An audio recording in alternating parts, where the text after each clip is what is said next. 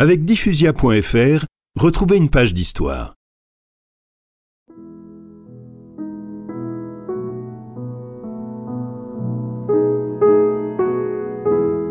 Marco Polo meurt tranquillement en 1324. Et son livre des merveilles? Eh bien, à partir de l'invention de l'imprimerie, il a connu un succès phénoménal dans le monde entier. Traduit dans toutes les langues, c'est un best-seller depuis des siècles. Et les Italiens, ils se souviennent de Marco Polo? Oui, Louis. C'est un personnage important de l'histoire italienne.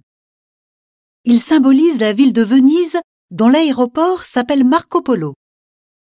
Et il fut un modèle pour tous les jeunes gens qui ont pris un sac à dos et sont partis à la découverte de contrées inconnues, dans le respect total, voire l'admiration des civilisations rencontrées.